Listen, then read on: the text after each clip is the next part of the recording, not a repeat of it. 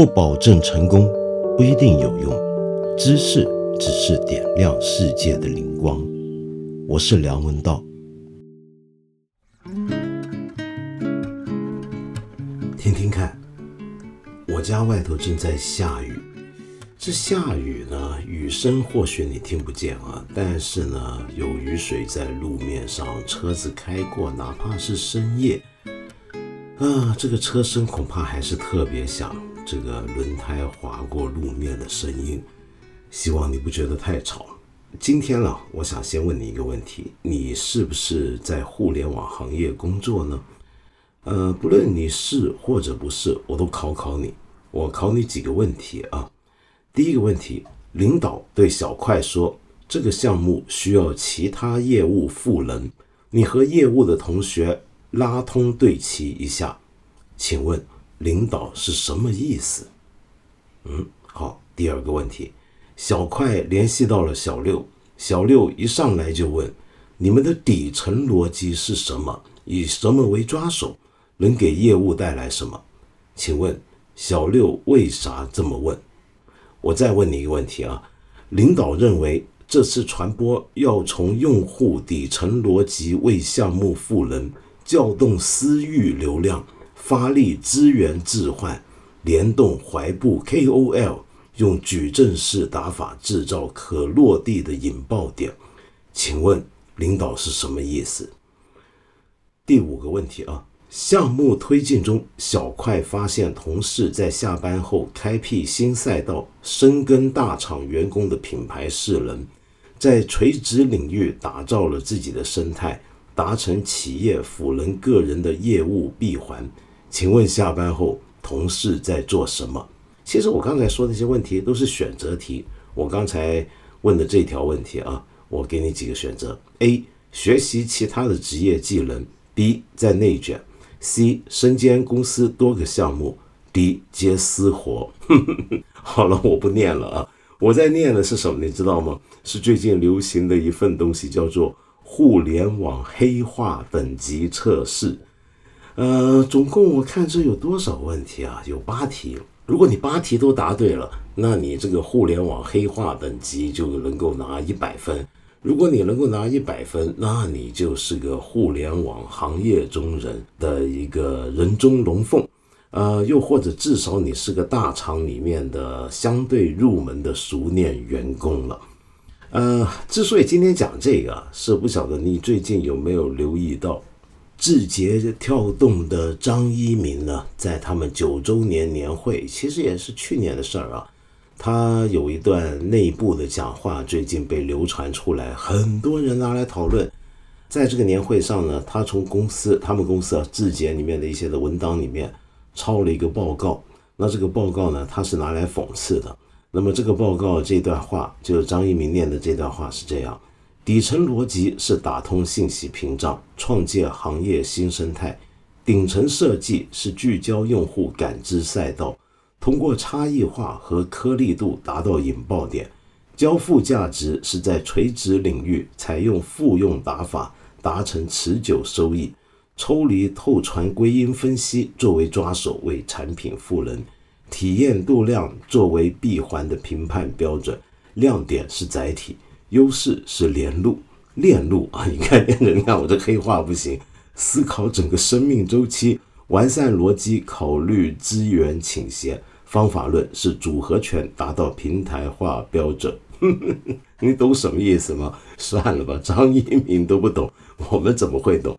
我说实话，我头一回遇到这种话呢，也是一些同事们写东西啊。或者是我认识一些朋友啊，传递一些 PPT，那么谈合作、谈事儿的时候，我就看到这类这类型的语言，我一开始完全是懵住了。我想，我好歹是个媒体人啊，对不对？那做媒体的人呢，理应呢对社会各方面要有些基本的了解。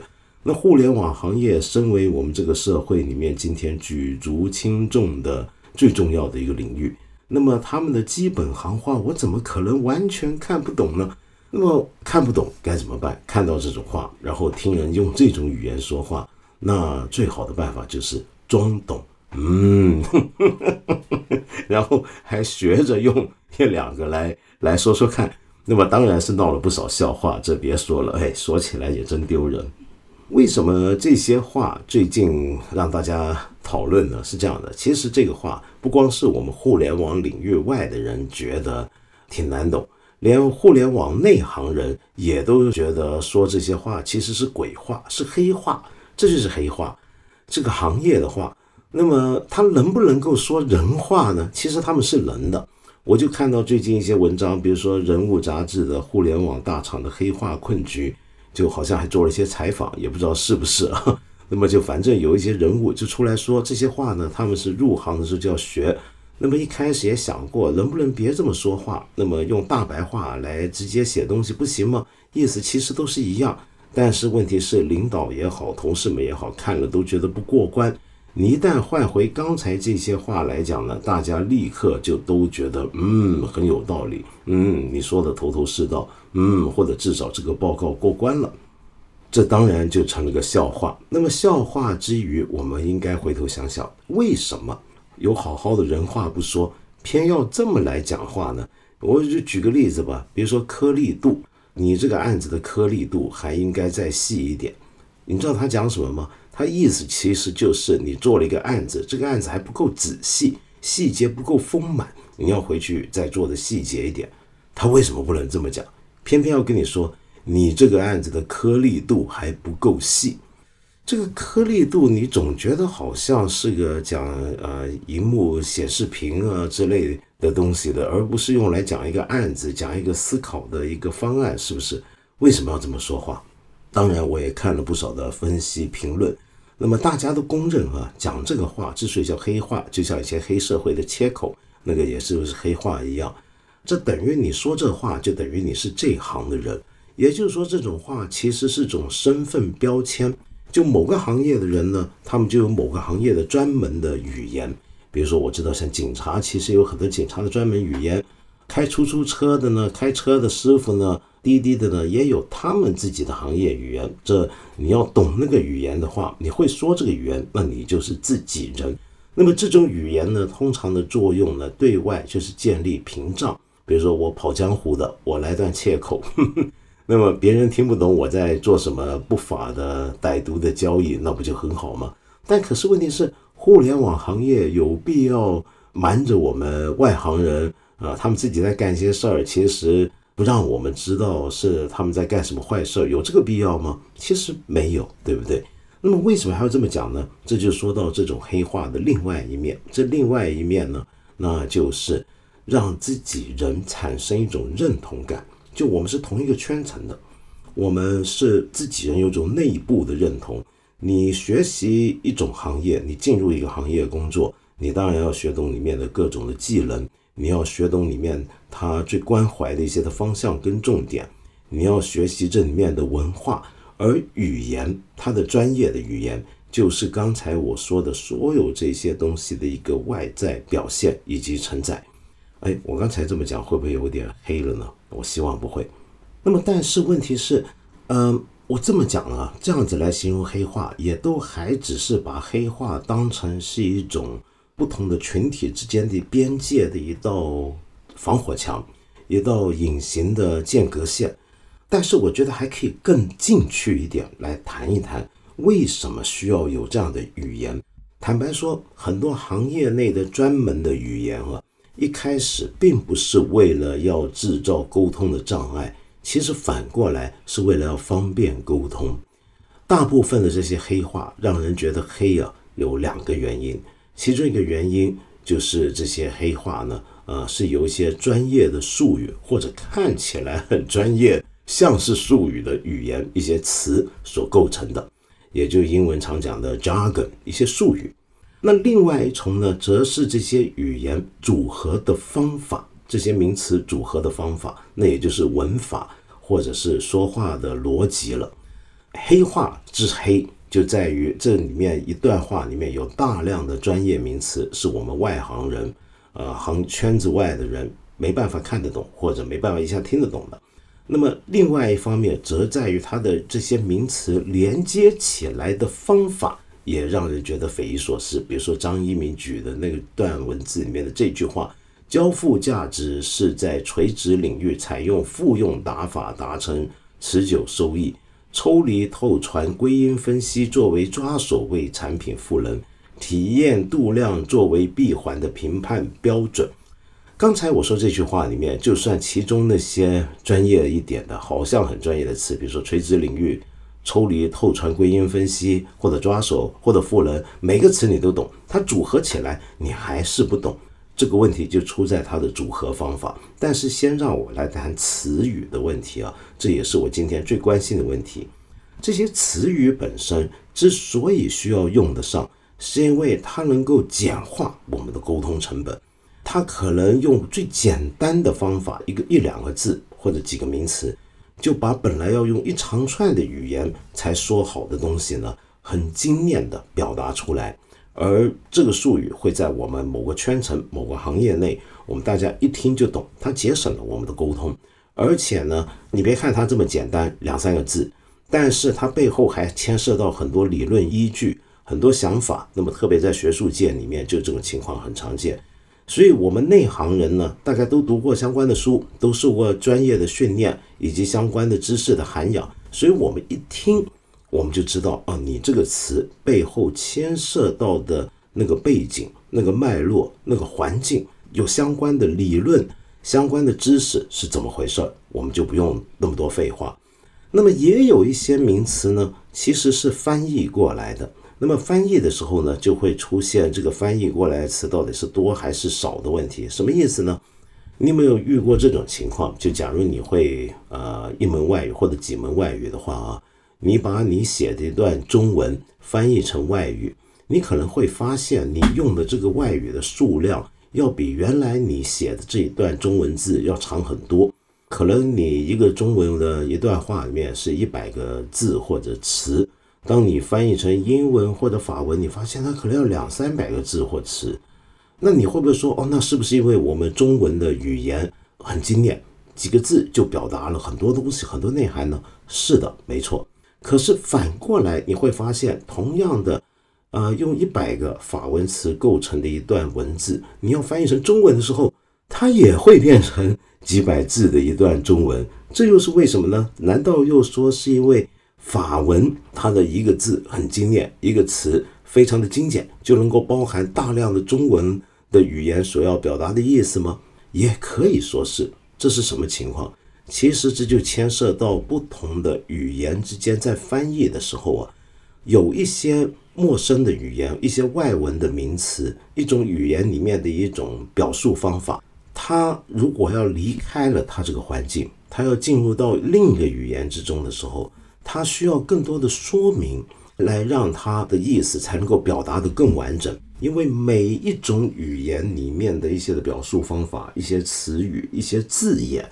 它可能对这个使用这个语言的人来讲是很简单的、很精简的，但是对于非母语的人来讲，可能是很困难的，可能那个意思不好理解的，是需要多几个你自己熟悉的母语的一些的文字量才能够把它解释清楚。比如说，我们刚才屡次提到这个词“赋能”，赋能其实是个英文词，原来呢就叫做 empowerment，empowerment。这个词呢是一个挺流行的，我觉得好像大概是在嗯上世纪八十年代左右开始流行的吧。一开始是在社会工作领域，是在政治科学、社会科学领域里面常常用的一个词。他通常会说，比如说我们怎么样去 empower 我们的 citizen，就是说让我们的公民们更加有能力。啊，或者更加觉得自己有一种自主自发的能力，去投入到公共生活之中，我就可以说，我们要好好的 empower our citizen，好好的赋能我们的公民。那么，但是问题是，empowerment 或者 empower 这个动词或者 empowerment 这个名词，要用中文来讲的时候，该怎么讲呢？我们就会说，我们要让我们的公民更有自主性，更有能力。嗯，那么我可能用多八个到十个字，但是我今天简单的把这个 empowerment 翻译成中文了，那它就变成赋能了，就两个字就解决了。好，这是很多我们行业黑话术语的其中一个由头，那就是它是翻译过来的东西。而这个词呢，其实它并不是完全没有意义的，不光是为黑而黑，而是它真的原来是在指某个很精确的一个概念，或者是牵涉到一些相关的说法的。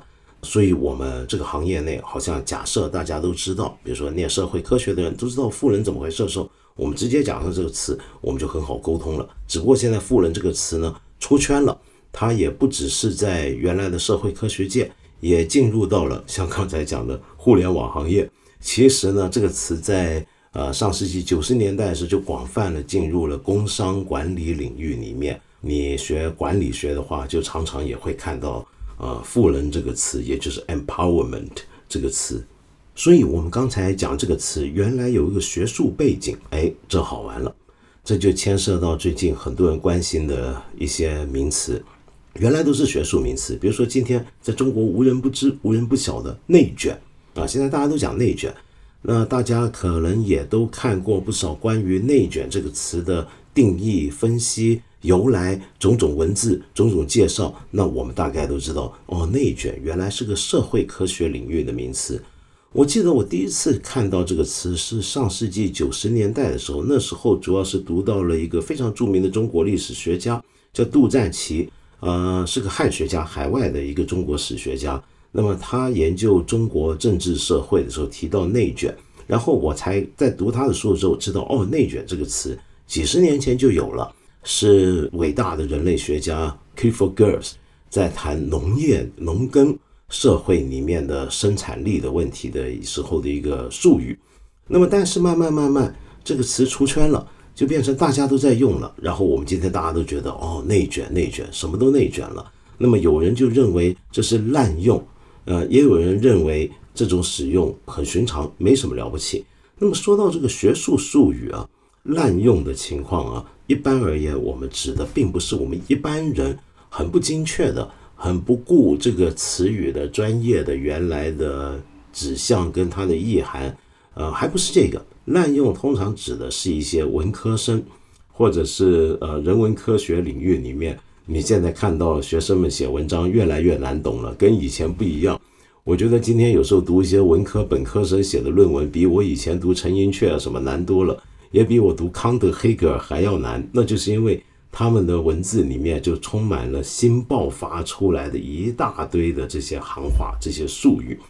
那么这个东西也是有由头的，比如说在人文社会科学界里面有几个人呢是恶名昭彰的用术语用的，其中一个就是我曾经在这个节目介绍过的巴特勒，朱迪斯·巴特勒 （Judith Butler）。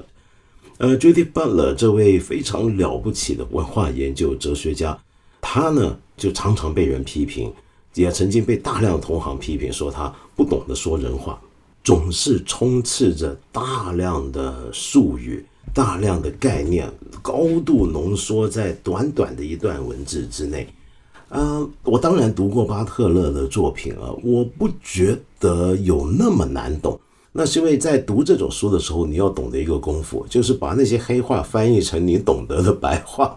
那么当然。你还需要一些相关的知识跟背景，因为它常常浓缩的一段话里面牵涉了很多的理论概念，它都假设你对那些理论的背景、对那些概念的来龙去脉，行内大家对他们讨论已经相当熟悉了，所以他的书呢是写给极端内行的人看的。那么于是很多人喜欢读他呢，或者喜欢用这种语言表述，也就是表示我很在行的意思啊。那今天很多人，尤其学生写东西没写好，大概就这个情况。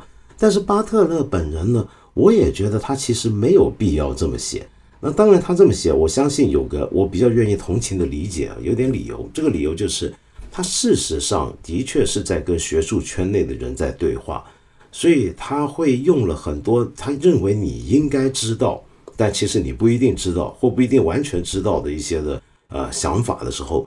他就大量的在引述，其实这是一种引用，那么只不过他引用高度的浓缩。但你真的要说谁文科黑话写的最狠，我觉得还不是他，而是斯皮瓦克这位大哲学家德西达的弟子，曾经在美国文学理论里面搞解构主义出名，那么后来介入后殖民研究，呃，影响力非常大的 Gayatri Spivak，呃，斯皮瓦克。他真是黑化天王，我记得他一九九九年有本书叫做《后殖民理性的批判》（A Critique of Postcolonial Reason）。天哪，我大概没读过那么黑的书。他就有点像味精下的很猛的那种菜，你知道就是你你你吃不下去的那本书，我也真的是没法把它看完。你千万不要以为困难的理论、人文社科理论著作或者哲学著作就都是这个样子写，绝对不是。比如说，我举个例子，你说黑格尔难不难？念哲学的人知道，呃，很难的，不容易。呃，甚至康德也很难的。呃，海德格尔难不难？都很难。但是问题是他们不一样，他们那种难不是他们的术语用的多，不是这种黑词用的多，而是什么呢？他的整个文句构成的方法让人觉得困难，而那种文句构成的方法又跟刚才我读的那段张一鸣讲过的那一段啊，他们公司内部那段黑话不一样。他那种语句构成呢，是能够理解的，它是有道理的，是有意思的，而不是无意义的组织。它是有意思的，你知道的，你看就知道。但是只是他需要邀请你，希望你跟着他。慢慢的把那句话反复读几遍，试着去思考它里面的整个思考的模式，它的推进的方法是这样的。它的困难是这种困难，而不是因为行话多，呃，术语多。那么，但是刚才我说到的巴特勒也好，斯皮瓦克也好，他们的难却是因为术语的堆砌，简直是太过度了。但是撇开这种术语的堆砌啊，你如果真的摸清楚一点，或者自认为摸清楚他们讲的话，你大概还是能够明白他们讲的东西，然后还会觉得他们的东西其实是有意思的，甚至相当精彩的。那么今天很多文科学生写的东西呢，就是堆了大量的行话之后，其实还没内容，就跟张一鸣读的那一段，刚才我念给你听的那一段互联网行业黑话是差不多的道理。就只是堆砌而已。那么这种话当然很讨厌。那么于是呢，渐渐也有人就反对这种术语的泛滥跟流行。可是我想说，术语还是有道理的。就像我刚才讲的，第一，它很精简的表达某些概念，它是为了促进沟通，至少是某个领域的沟通，而不是要阻止沟通。你不要因为看了这么多黑话写的东西，觉得很不满，于是就反对所有的黑话、所有的术语，那就太极端了。我觉得术语是必要的。哎，你看，我说到这，我又想起来一点，就有时候我们黑话多，就是那种翻译腔太过重了，太浓重了。比如说，我们说必要什么什么的必要，你注意到很多人还会多加个字，那就必要后面还要加个必要性。比如说，我说术语的必要，有人会写术语的必要性。坦白讲，我自己连术语的必要这五个字，我从口里面说出来，我都会觉得有点怪，因为我不觉得这是一个特别好的中文。但是大家约定俗成了，也都理解了，我就觉得无所谓。可是我觉得必要后面，在我刚才那句话里面，必要后面实实在在用不着加个性字。我们的语文已经变得性泛滥了，什么都要加个性，让人觉得我们无性不欢似的。那当然，我知道有些字加性是有道理，你比如说现代性。为什么呢？因为现代性指的就是现代之所以为现代的特性或特质，modernity。比如说英文的，那我们就把它翻译成现代性，还有点意思。但是我们真的所有的词后面都要加个性，才显示出它很严肃，或者你在讲个很认真的话吗？其实没有必要，因为我们中文的逻辑，坦白讲，我刚才说过，中文不一定比别的语言更精简，但是对我们使用这个母语的人来讲，我还真觉得它是。非常漂亮、非常精简的语言，透过各种词性的一些的转换，就能够很省略的用很多语言。比如说最有名的句子，嗯，你一定听过，这是真的是众所周知了。就王安石的名句“春风又绿江南岸”，这个“绿”字就是完成了一个很漂亮的一个词性转换。它到底是名词还是动词呢？它好像都可以，是不是？那么这样的转换就很漂亮、很精彩。所以我常常劝年轻朋友们。多学点古文了，起码一开始读点《古文观止》，然后慢慢的读多点古文，我们语言就能够用得更好了。这就要扯开去了。我以前呢，向来就喜欢很精简的文字。我自己写东西，或者我看别人写东西，我总是在想办法，能不能够把同样的话用更简单的方法、更精密的字数把它完成。呃，我刚刚出道写作三十多年前的时候，还有个怪癖，那个怪癖是什么呢？写完一篇稿子之后，回头尽量把所有的我的文章里面的标点符号先尽量缩减。呃，有一段时间我只用逗号跟句号，我到现在都很少用惊叹号，现在会用问号了。倒是以前有段时间我连问号都不想用，我觉得是多余的。又比如说，我会把文字里面的所有的了、吗、和、汉这些字眼全部都拿掉，因为我觉得可能也不是那么必要。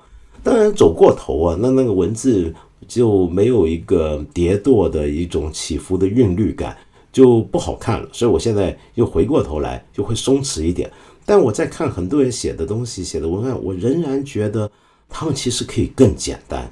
越简单越有力量越好啊！我扯远了。好，那么说回来，术语的问题，我们刚才说术语是为了促进沟通，但是我想指出，术语还有另一个好处，什么好处呢？那就是让你听不懂，就是让你看不懂，就是让你觉得有点怪。这算是好处吗？这是的。为什么呢？因为有时候一个学术理论或者一个学术思想里面产生出来这些的术语啊。它真的是在描述我们日常生活的东西，没错。你要把它翻译成大白话，不是不行，是可以的。可是问题是，这个术语能够使得我们用大白话去解释的那些我们日常生活中的一些的想法，我们天天会碰到一些现象的时候，它会让我们习以为常的这个世界忽然变得陌生了，它有一种陌生感。我觉得术语其中一个好处。就是故意让我们觉得奇怪，故意让我们觉得有些东西我们本来懂的，现在好像不懂了。这时候就会产生一种陌生感。那为什么要有这种陌生感呢？因为有这种陌生感，我们对于我们身处的这个世界，我们每天所过的这个生活，才会多了一重反思，多了一重新鲜的感触跟想法。我这么讲好像很抽象，我给你举个最简单的例子，就比如说环保。呃，我们今天大家都说环保，环保很重要，绿色运动很重要，环境保护如何如何？你有没有想过，当最早环境运动起来的时候，其实也是要先传播黑话。比如说，他们提到整个地球就是一个生态系统，那这个概念我们以前可能一般人没有。我们觉得山水很漂亮，我觉得这条河给污染了很脏，然后一下子我的世界观被放大了。我虽然看不到整个地球的影像，我住在地球上面，但是忽然间脑海出现了一个整个地球的全景。这个地球里面每一个环节都是息息相关，每一个环节里面只要动了一点点，它就牵一发动全身了。那这是不是又是一种黑化？比如说生态系统，地球是个生态系统，黑化语言影响了我们看待世界的方法，进而改变了世界。所以这就是术语的妙处，术语是能够让你觉得陌生，你觉得陌生，你才会觉得新鲜。你觉得新鲜之后，你去了解它，你就发现它带给你一套看世界的新方法。但是这个术语之所以有这个作用，那当然是因为它背后是来自于一套呃思想，来自于一套理论，来自于一套说法。那么这个术语就代表了那套说法里面其中一些的精华所在，或者一些。特别重要的一些的关键。好，那么又说回这些学术术语的大众化。我们刚才讲了阶级，那我们回头看今天大家讲内卷。其实内卷啊，呃，你说拿来当一个代表，说现在是不是越来越多学术名词进入我们日常生活？当然不是，这一点都不新鲜，自古以来就有。比如说之前我们还流行解构，我们流行讲话语，呃，话语这个词我也觉得很有意思。你说话语，话语。话语其实也是个很专业的一个学术概念啊，但我们今天人人都知道什么叫话语，尤其是话语权。话语权这个概念其实背后牵涉到了呃法国在六十年代之后的很多的学者的一些的说法，比如说大名鼎鼎的福柯。那么这些词其实原来都很学术，嗯，你今天在西方很多国家，包括可能大家都不会流行这个词。大家也都不了解是怎么回事，但是在中国，你看，我们从政府的语言到我们日常百姓，我们今天都会讲话语权，讲争夺话语权。那话语权其实背后就牵涉到一套世界观，就是以前大家就觉得我们讲道理，什么事都谈道理，我们提出一个说法，但现在我们还会注意到这个说法是谁提出的呢？这个说法之所以有道理，是不是因为这个有力量的人让这个说法普及了，或者建立了一套评价标准，使得这套说法看起来有道理呢？那这种权利就叫做话语权。我们今天都会这么来理解，对不对？但它背后其实本来一点都不简单，它就成为了一个今天在我们日常生活中最常见的一个有学术背景的语言之一了。你比如说像解构。其实原来非常难懂的“结构”这个词，呃，在德希达当年首次在，其实他并不算是首次啊。那么，但是我们知道他提出一套独特的哲学的呃主张。那么这个主张里面使用这个概念的时候，它并不容易懂的。但今天好像大家都知道什么叫解构了。其实你真的知道吗？也不一定，因为这个解构，今天我们就指的就是把一个东西拆开，这就好像叫解构。比如说，给你一个电视机，你把它拆了，你也可以说我在解构一个电视，我在解构一个电脑，我在解构一个手机。那么这个词等于是被用成了日常生活的语言的一部分。说白了就是把它拆了，我们就说解构。那么在之前呢，当然还有什么后现代啊等等。那后现代可能还好点，因为后现代这个词虽然也有一个学术背景，但它一开始出现的时候、流行的时候，指的其实是。建筑里面的一种的潮流，上世纪七八十年代这种建筑潮流，而建筑这个东西呢，到底是个实物，是个我们日常生活可感、可知、可见的东西。那你说这种风格叫后现代，这还好理解，也能够明白它之所以流行。但是后来呢，它已经变成就是有一阵子就什么东西都可以拿出来讲后现代了。再往上追溯啊，我甚至想说，今天我们很多中文里面。我们最平凡的语言，其实有些东西本来也都是术语来的，也都是术语。只不过用久了之后，我们就忘记了它的术语的根源，我们也开始丧失了对这个语言、这个术语本身的那种敏感度了。举个简单的例子，方便。方便这个词啊，其实是个佛家用语，主要是佛教传入的时候。把这个“方便”这个词，当然“方”跟“便”都是中文，但是“方便”成为今天我们说简单的、简易的，呃，给你一个方便，呃，给你个简单的办法吧，或者说我们能不能让这个使用更方便一点？这种意思呢，则是受到佛教的影响。它原来是要翻译佛教里面的一个名词，在梵语里面、梵文里面就是 “upaya”。upaya 这个东西是什么呢？在梵文里面的意思，原来指的是方法、办法。是这样的而已，但是在被翻译成中文的时候呢，就被翻译成方便。那为什么会翻译成方便呢？这里面有几个很重要的影响的源头啊。呃，有一部非常重要的佛经叫做《妙法莲花经》，也叫《法华经》。《法华经》呢，呃，有三个目前存世的中文译本，其中影响力最大的当然就是大译师鸠摩罗什法师的译本。那这个译本里面呢？也就提到了很多方便，或者原来讲叫善巧方便这样的讲法。那方便这个词呢，在早期的巴利佛典就已经有，指的就是方法。但是到了大乘佛教兴起之后，它有一些不一样的意思了。嗯，我想想看该怎么给你举例。比如说我随便举了一个例子吧，就佛法这个东西很高深，那么以前呢你要修行呢不容易，你要读懂佛学书籍也不容易，但是。学佛的人很喜欢说，那么好在呢，这个要通往这个佛学真理、要修行成佛的道路有千千万万。那你困难的那种不行，我们还有很多方便法门，就我们有很多办法是很简单、很方便的。比方说，你专心念佛吧，像净土中讲的，你就天天念南无阿弥陀佛，你就天天这么念佛，你也将来死后呢往生净土啊，就这么讲，这是个方便法门。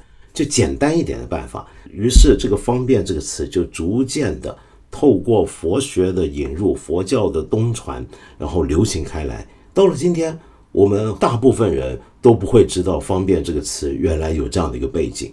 那么还有一些情况很特别，就是有点搞不懂了。这起码我不是专家，我不知道有些词可能是我们日常语言，但是被概念化了，被学术化了。呃，也有可能是原来很学术的语言，但是被我们日常的太厉害，就像刚才方便讲。但什么叫做日常会讲的话会变成学术化呢？会变成比较理论化呢？呃，比如说我们读庄子，庄子常常用化啊，化学的化，大而化之的这个化字，化这个字是本来就有的，是在庄子之前中文就有的。我们中国人都知道化是什么意思，但是庄子在这本书里面，这个化它却具有了一个很独特的意涵，它变成了一个很特殊的一个概念。那么这时候就变成一个我们日常语言上升成了一种黑话。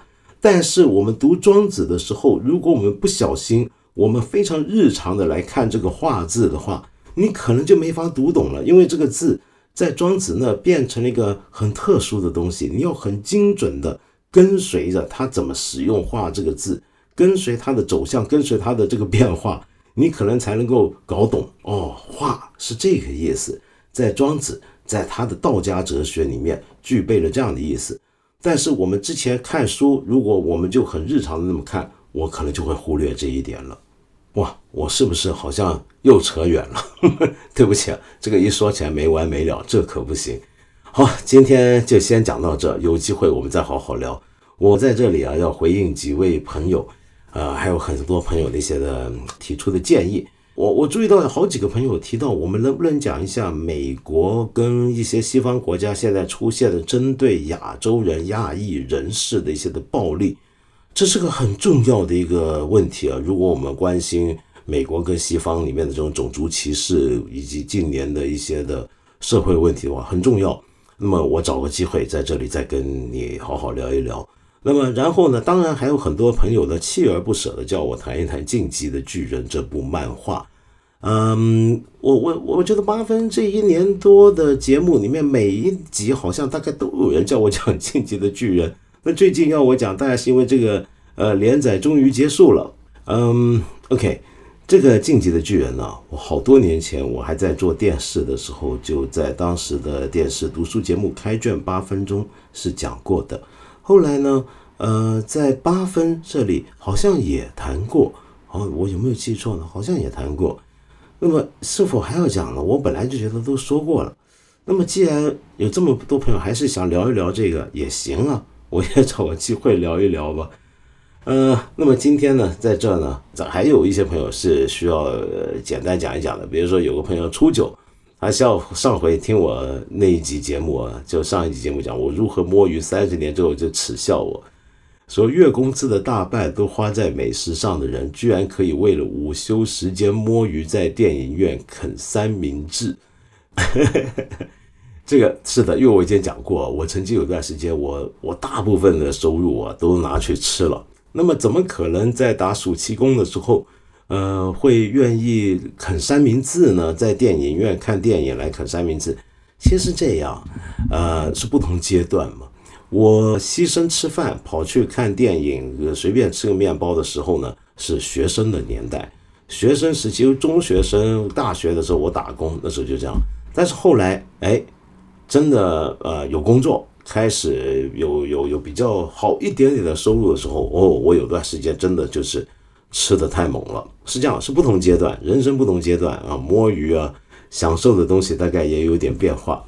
OK，那另外呢，有位朋友叫风落寺，嗯，好漂亮的名字啊，风落寺。你说，呃，我怎么没有给上回提问精神类疾病问题那位朋友推荐看理想吴亦瑞老师的课呢？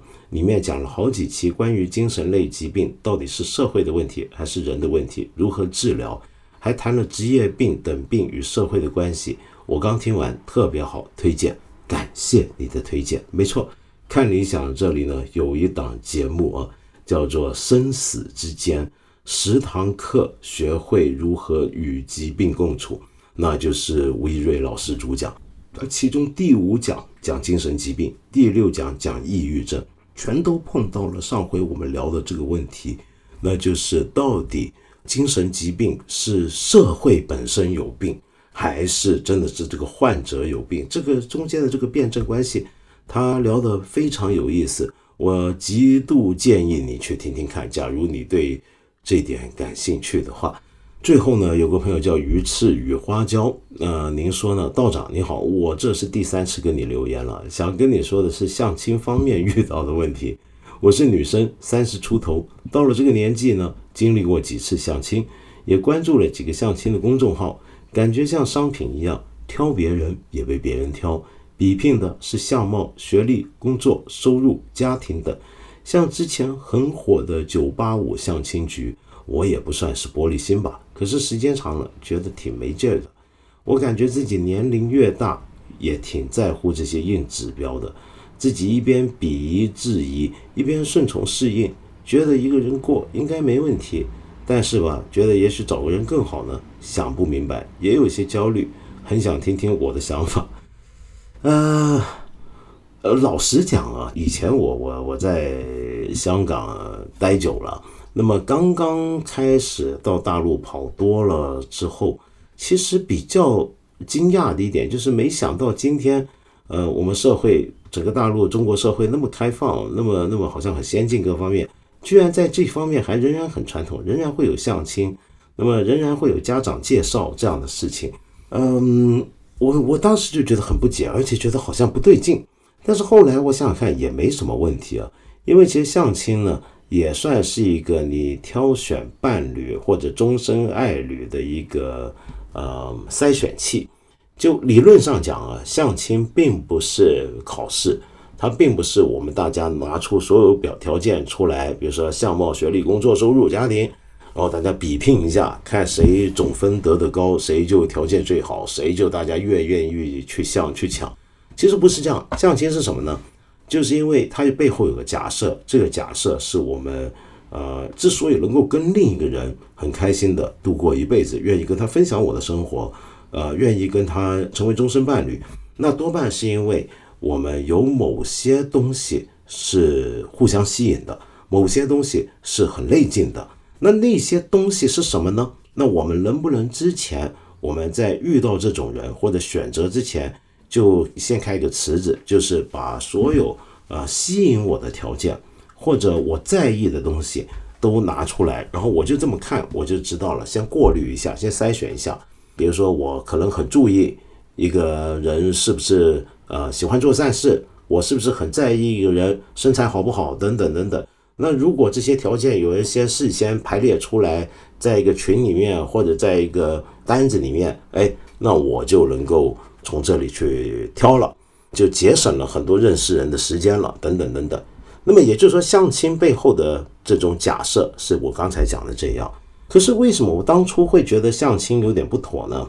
那是因为我受到了一种观念的影响，这种观念就是让我相信世界上的爱情啊，很多时候是意外发生的，并不是一个纯粹我们书面列出来，给照片、给文字什么的列出来我的。种种条件把它罗列出来，然后我看了这些很抽象的几个概念、几个名词、一些数字，我就觉得天哪，我爱上这个人了。爱情好像不是这样发生的，爱情好像是在相处之中，是有时候我们甚至会相信一见钟情。那你一见钟情的对象，他甚至不一定是外貌条件上多吸引、多漂亮、多帅，他可能就不知道为什么，嘿，你中了一下，被打中了，可能就是这样。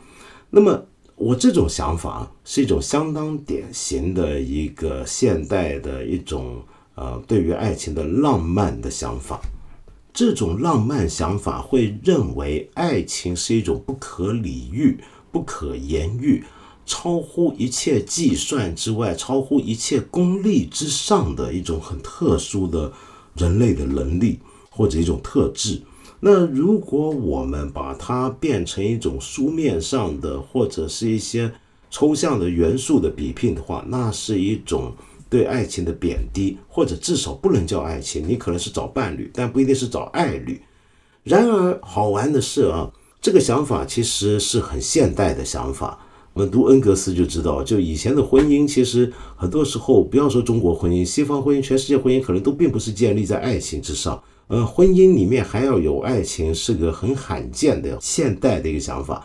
这个问题呢，我建议你去呃看一看。最近呃，全国最火的哲学家啊，刘擎老师呢，呃，刘擎兄呢就讲的很好。他有一段好像是一段小视频吧，讲的就是这个，你去听听看。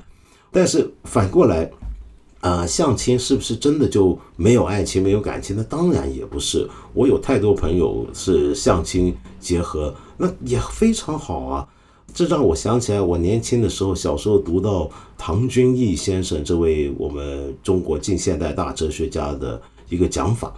他说啊，古时候我们中国人很多家庭会没错之言，就指腹为婚什么的。那么这种情况一开始两个人相处啊，肯定没啥感情。可是你别说啊，古人这个样子啊，哎。他之前没有任何选择，没有任何感情发生，但是你能说他们以后感情一定不好吗？不是的，因为他们透过后天的这种逐渐的相处，真的是能够日久生情，在日常生活中互动，培养出一些很坚韧、很坚固的感情的。然后唐君毅先生就说呢，其实这种中国式的爱情或者中国式的婚姻啊，是别有味道的，因为它非常的稳固。它反而非常的长久，非常的持久，那是一种相濡以沫的感情。但相反的，西方人那种爱情，他是先在脑海中有个理想的对象，比如说我们现代相亲就这样，先选条件等等等等。那么拼凑好一堆条件，我我脑海中就有个理想。我们今天不是很喜欢问人吗？呃，你理想的对象是什么类型的人？那如果你是这么来发生爱情的话，你就等于是按照脑海中的一个想象的完美的蓝图，然后看看世间能不能有呃一个活人能够吻合得上你脑海中的这个美好的蓝图。那你可能找得到，你可能找不到。更多的情况是什么呢？你以为你找到了，结果相处没多久，发现，哎呀，我脑海中那个圆啊是很完美的，真的三百六十度。看来今天这个圆它还是个椭圆形，还不够圆，于是就觉得没那么好了。嗯，然后呢，唐先生说那可能就不长久了，可能就得离婚了。呵 呵这个说法你觉得有意思吗？我不晓得。呃，好，那么最后今天送你一首音乐啊，这个歌我觉得挺有趣，是一个我刚刚发现的，原来有这么一个组合很特别啊，呃，非常特别，我还是头一回听。叫做 Signum Saxophone Quartet，顾名思义，这是个萨克斯风四重奏啊。Saxophone Quartet，萨克斯风就四个萨克斯风手演奏四把萨克斯风组成的一个乐团，小乐团一个四重奏，这是不是很奇怪的一种乐器组合呢？真的很怪。那他们呢？最近有一张唱片，这个唱片里面就有一些他们精选的一些从古至今的一些的呃曲目。那么其中有一首呢很特别，呃，是我很喜欢的一个英国的作曲家 John Dowland，中文叫约翰道兰。我没记错的话，焦元溥老师呢也在他谈古典音乐的节目里面介绍过。这位约翰道兰是莎士比亚的同代人，也就英国伊丽莎白一世时期的一个一个人。呃，你去听听看啊，他真的带有那种晚期文艺复兴的风格跟味道。假如你熟悉古典音乐，那你熟悉的话，你当然更知道这个人。他的鲁特琴为鲁特琴写作的作品，跟他的各种的歌曲是脍炙人口，非常有名的。那我今天想请你听的呢，就是他其中一首很了不起的作品，叫做。眼泪的七重，或叫七重眼泪吧，也可以翻译作。那原文呢是拉丁文的名字，我就不知道该怎么念了，我就算了吧。但是我们听的，我再强调一次，居然是个呃现代的四把萨克斯风演奏的四重奏，我们听听这个七重眼泪。